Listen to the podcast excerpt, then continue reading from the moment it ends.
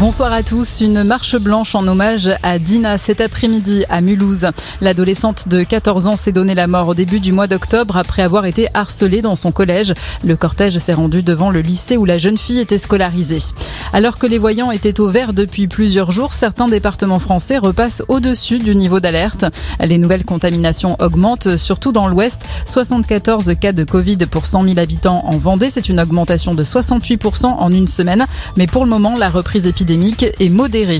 Le nombre de contaminations au Covid repart aussi à la hausse chez nos voisins européens, plus 16% cette semaine. Explosion des chiffres au Royaume-Uni avec plus de 45 000 cas chaque jour, c'est 10 fois plus qu'en France. Les pays de l'Est sont particulièrement touchés. La Russie a enregistré hier un nouveau record de décès pour le troisième jour consécutif.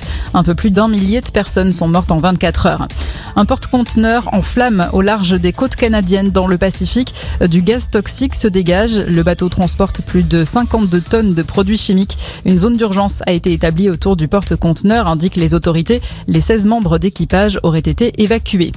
Les Français sont de moins en moins nombreux à pouvoir épargner. Résultat d'une enquête IFOP pour le journal du dimanche. Une fois les factures payées, tous les indispensables, électricité, gaz, internet, courses alimentaires, seuls 39% des Français sont capables d'épargner. Un chiffre en baisse depuis plusieurs années, ce qui montre un appauvrissement d'une partie de la population.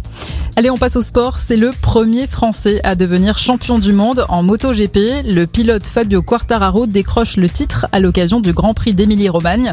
Parti de la 15e place, il a réussi une belle remontée et terminé quatrième de la course. Un résultat suffisant pour être sacré à deux grands prix de la fin de la saison.